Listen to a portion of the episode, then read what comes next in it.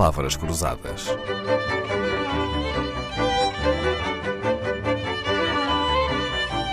Porque quase tudo é uma questão de semântica.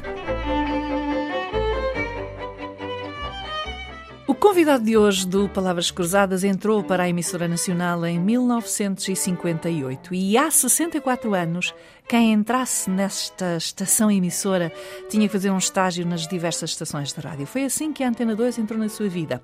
O segundo canal da rádio, também chamada de Lisboa 2, pelos que lá trabalhavam, era a antena, já na altura, dedicada à música erudita, ao teatro, à ópera e às palestras.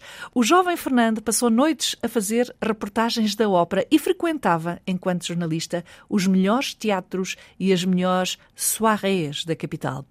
A ópera, as soirées, o teatro, a cultura. Não me diga que foi fazer relatos de futebol para dar orgulho à sua mãe, Fernando Correia. Mais ou menos isto. Muito obrigado, Lila, por me ter convidado. Eh, de facto, nunca pensei em fazer relatos de futebol, mas eh, a necessidade aguça o engenho e a certa altura da minha vida percebi que, afinal de contas, aquele sonho que eu tinha e que eh, queria que fosse estabilizado num, numa rádio uh, bonita, numa rádio uh, de, de, de, boa música, uh, sei lá, numa rádio também de boa informação, de bom gosto. numa rádio onde apetecesse viver, sob o ponto de vista radiofónico e jornalístico, era, era apenas um sonho. Da a realidade ópera. apontava noutro sentido, e como apontava noutro sentido, tive que me adaptar às circunstâncias. A minha mãe precisava ah, do, do, meu dinheiro, a emissora nacional pagava os relatos à parte, também os serões para trabalhadores à parte, e eu ah, comecei a fazer relatos para ganhar dinheiro. Da ópera ao futebol, quem diria, afinal, estava eu a brincar, a perguntar-lhe se tinha sido para dar orgulho à sua mãe, foi muito mais, a causa foi muito mais nobre do que essa, foi ajudá-la financeiramente. Ninguém imaginava que o célebre narrador de futebol, que durante décadas nos fez vibrar com a sua voz radiofónica e com o seu estilo elegante, eh, fazendo parecer o futebol um jogo de cavalheiros, e eu que mal sei quantos são em campo, até ouvia os seus relatos com prazer, começou afinal por ser um repórter da Antena 2. Nós já merecíamos ouvir esta história, Fernando Correia, não é? Como é que aconteceu na sua vida a Antena 2?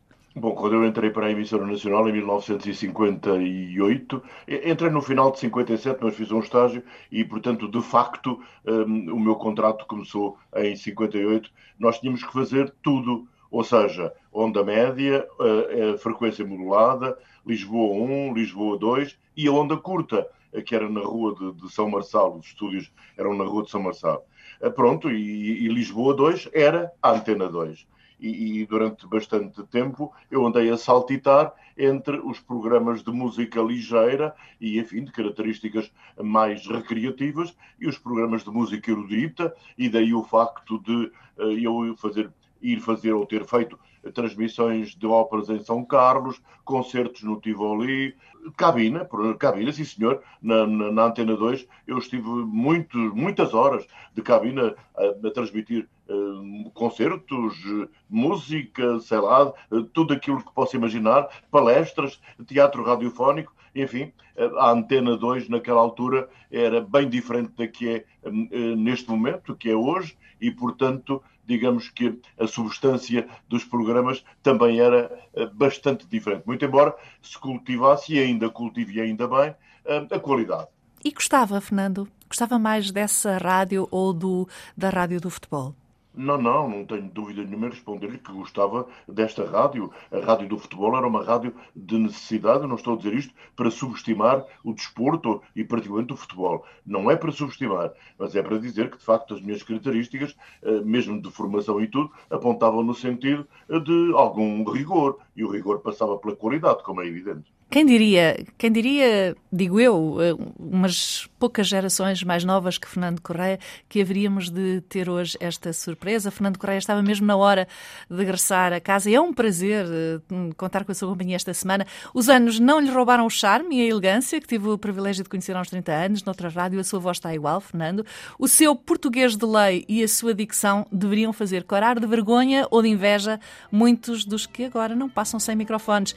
E agora que sai desta sua carreira na Antena 2, de volta das óperas e da música clássica, então também já entendo porque é que preparava um dos seus programas de rádio mais famosos, o Bancada Central, num bar lisboeta chamado João Sebastião Bar.